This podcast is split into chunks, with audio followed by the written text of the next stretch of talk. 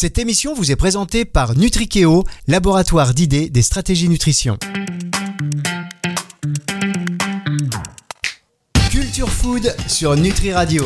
Bonjour à tous et bienvenue dans cette émission Culture Food, votre rendez-vous qui fait l'actualité de la food et qui vous renseigne, qui vous donne un petit peu toutes les tendances et on revient aussi sur des choses d'un autre temps pour analyser un peu leur pertinence aujourd'hui. Et si on les recontextualisait, est-ce qu'on pourrait faire les mêmes choses aujourd'hui qu'il y a 10, 20 ou 30 ans? On verra ça euh, tout à l'heure dans le flashback.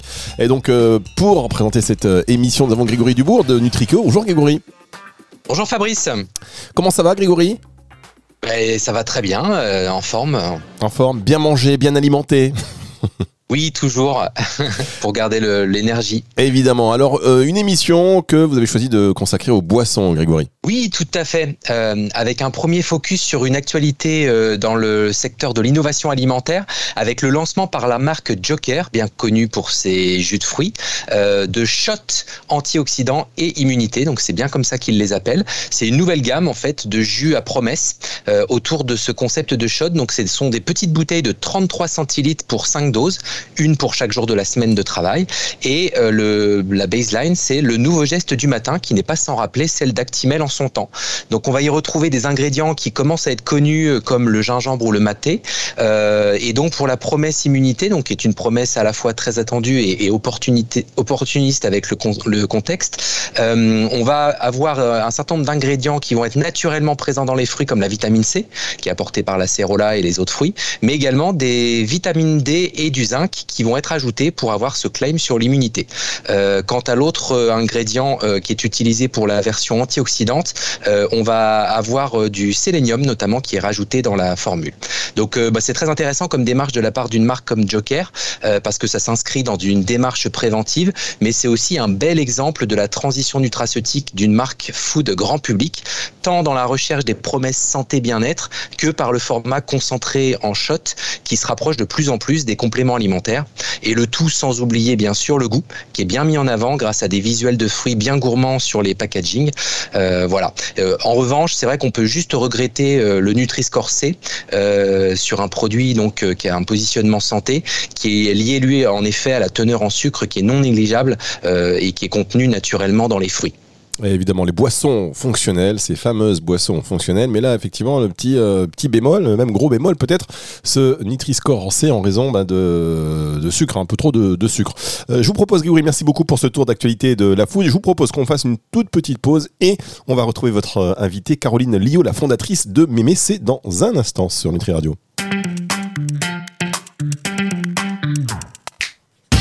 Food sur Nutri Radio.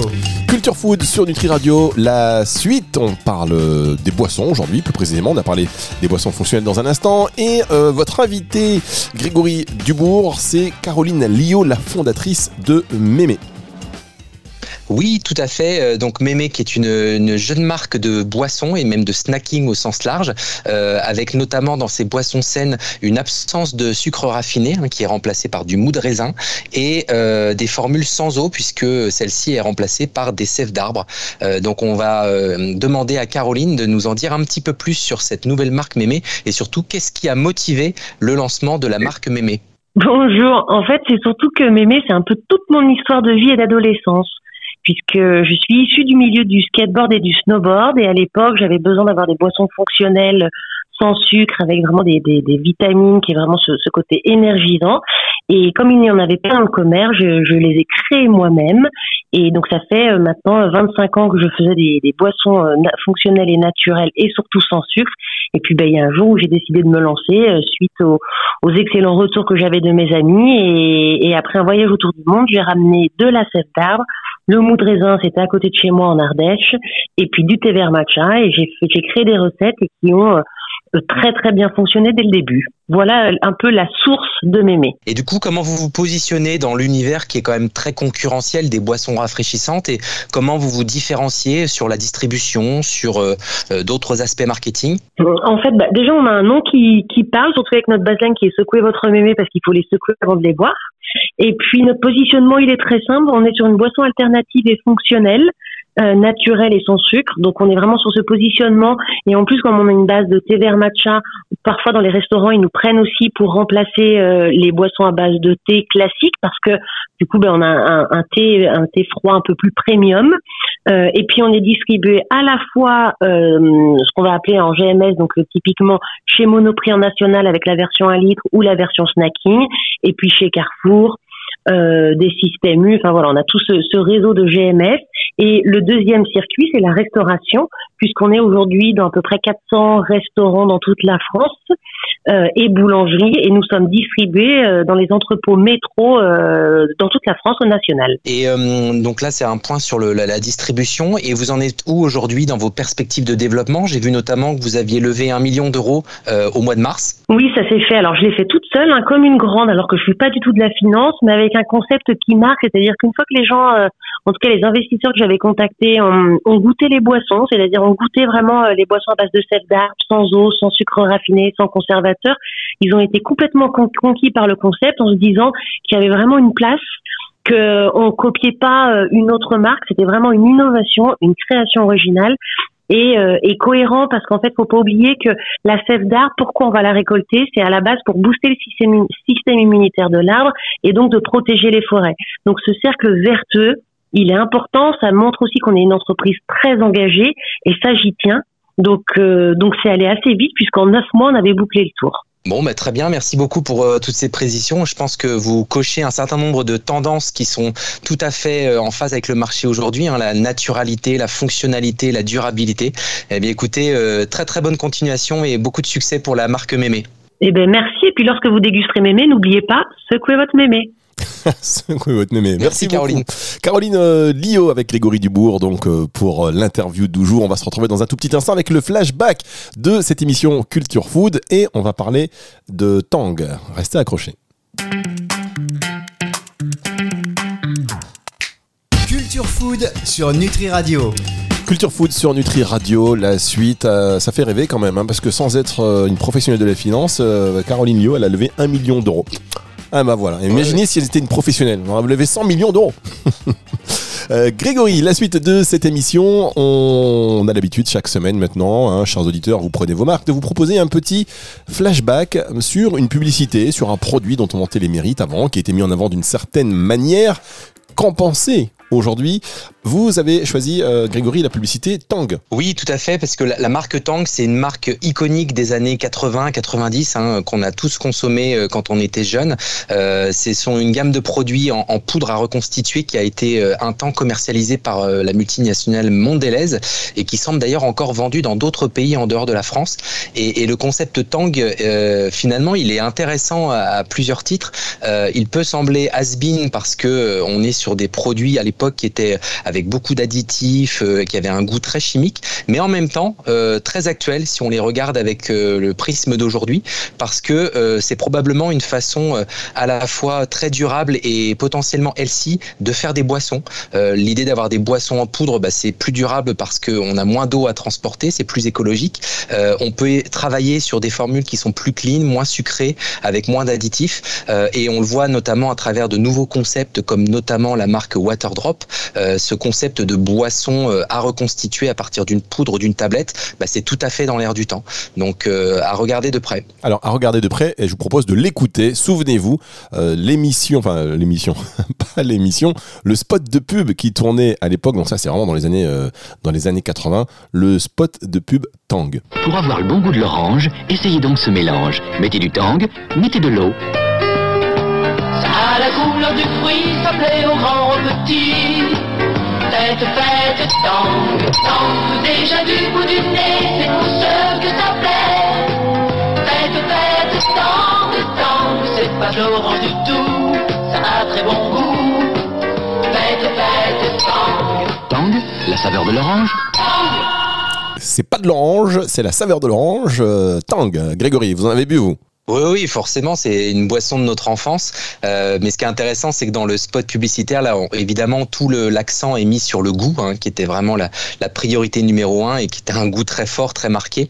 Euh, mais probablement qu'avec une marque avec une aussi forte notoriété, on pourrait probablement la relancer aujourd'hui avec un angle plus healthy, voire plus fonctionnel, plus santé, comme on a pu le voir précédemment. Ah oui, c'est vrai que vous avez raison, c'est vrai que c'est une, une marque forte euh, et bah, voilà, vous pouvez peut-être donner cette idée de relancer Tang avec cette fois-ci, ben voilà, par contre une formule vraiment plus healthy.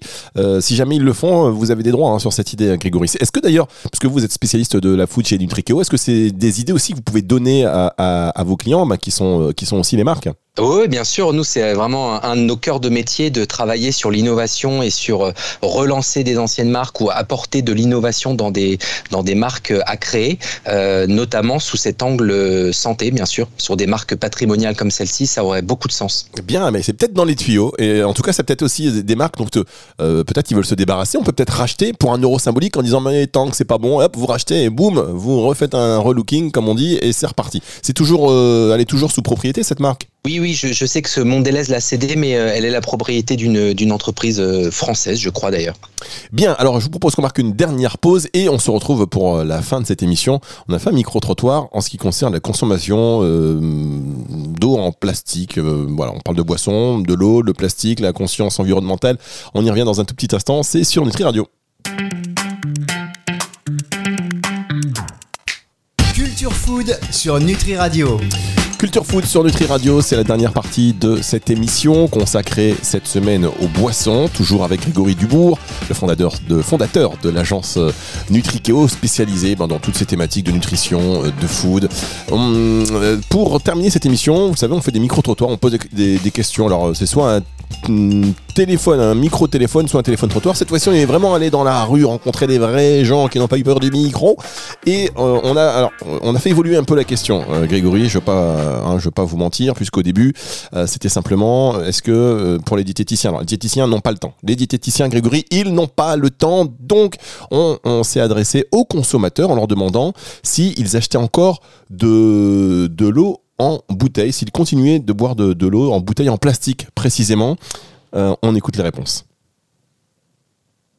Oui, parce que c'est à disposition, plus disposé sur les supermarchés, tout ça. C'est une habitude que j'ai depuis euh, tout le temps de boire en bouteille. Quand je fais à l'étranger, je bois toujours en bouteille. Et puis chez moi ici, je bois en bouteille également. Plutôt de l'eau du robinet généralement. Je pense que déjà ça fait trop de plastique inutilement, inutilement et, euh, et je vois pas vraiment la nécessité étant donné qu'on a de l'eau potable. euh, Je pense que boire de l'eau de robinet, euh, ça me convient. Euh, je préfère l'eau en bouteille de verre parce que l'eau euh, de robinet, on peut attraper pas mal de maladies. L'eau en bouteille de plastique, c'est pas très écologique. Et l'eau en bouteille de verre, c'est c'est écologique à la fois, c'est bon, il n'y a pas de maladie à attraper. Voilà. Euh, moi, je bois quand je suis à la maison de l'eau en bouteille de plastique, mais je préfère euh, au restaurant euh, l'eau en bouteille euh, de verre parce que la qualité est meilleure et en plus je sais que c'est l'eau la plus pure qui a le moins, euh, qui, est le, qui a le moins de, de bactéries à cause du plastique ou euh, du robinet par exemple. Dans les rayons, je prends un pack d'eau et je, je rentre chez moi, quoi. Voilà, dans les rayons, je prends un pack d'eau et je rentre chez moi. Quoi C'est c'est vrai que c'est aussi en fonction de ce qu'on voit. Alors, en- parfois, le premier, le premier truc qu'on voit au supermarché est aussi euh, le plus avantageux euh, par rapport au prix, Grégory. Oui, oui, bien sûr, et c'est vrai qu'on voit aussi euh, euh, croître la, la problématique et euh, la préoccupation environnementale hein, euh, qui est liée à, à l'eau en bouteille et aux boissons en bouteille au sens large. Euh, D'une part parce que bah, ça fait du poids à transporter et ça a du coup une empreinte environnementale qui est assez lourde, mais aussi parce qu'il y a ce, cette consommation de plastique à travers la bouteille qui peut poser souci pour les consommateurs qui se préoccupent de l'environnement. Donc probablement que le, le marché des boissons, quelles qu'elles soient en bouteille, euh, va évoluer euh, vers quelque chose de peut-être plus euh, fabriqué à la maison, à reconstituer soi-même à la maison à base de concentré, qui soit liquide, solide ou en poudre. Forcément qu'il va y avoir des évolutions sur ce marché. Vous, vous y croyez fortement hein, au côté poudre pour. Enfin, c'est quelque chose. vous y revenez là. C'est quelque chose. Vous croyez vraiment qu'il y a encore une forte croissance là-dessus? Ah oui, oui, euh, sous, réserve que la poudre en question euh, soit plutôt clean, c'est-à-dire euh, dépourvue de trop d'additifs et de trop de, choses chimiques ajou- ajoutées. Mais, euh, mais très clairement, aujourd'hui, transporter de l'eau, bah, c'est un non-sens écologique. Donc le- les consommateurs, forcément, sont très attentifs à ce point-là. Évidemment. Et euh, j'ajoute que pour ce micro-trottoir, il y avait un peu toutes les générations. Euh, c'est ça qui était un peu, un peu sympa, c'est qu'il y avait des enfants euh, très jeunes, préadolescence, euh, des ados, des jeunes adultes et puis des beaucoup plus vieux. Et en fait, pour tout vous dire, la conscience environnementale et écologique, c'est pas le critère numéro un encore. Non, c'est vrai, c'est vrai. Euh, on voit que c'est peut-être plus chez les, jeunes consommateurs que cette thématique-là ressort, quoique. Euh, mais oui, oui, tout le monde n'est pas au même niveau de sensibilité sur ce sujet, bien sûr. Et puis aussi, euh, malheureusement, ce pouvoir d'achat qui, qui est pas, enfin, en tout cas, l'inflation, en tout cas, les prix qui augmentent. Donc, du coup, on est vraiment obligé de parfois de regarder et de faire comme dirait ma grand-mère contre mauvaise fortune, bon cœur. Et euh, bah, d'acheter ce qu'on peut aussi, ce qu'on peut, ce qu'on peut se permettre. Euh, merci beaucoup, Grégory, Grégory Dubourg, chaque semaine que vous retrouvez donc dans cette émission Culture Food sur Nutri Radio. Et si vous avez loupé le début, pas de problème. Rendez-vous à la fin de la semaine sur nutriradio.fr. Vous pouvez également télécharger euh, l'application pour la retrouver en podcast. On se retrouve la semaine prochaine, Grégory. Mais oui, bien sûr, Fabrice, à très bientôt. À bientôt, retour de la musique tout de suite sur Nutri Radio. Culture Food sur Nutri Radio.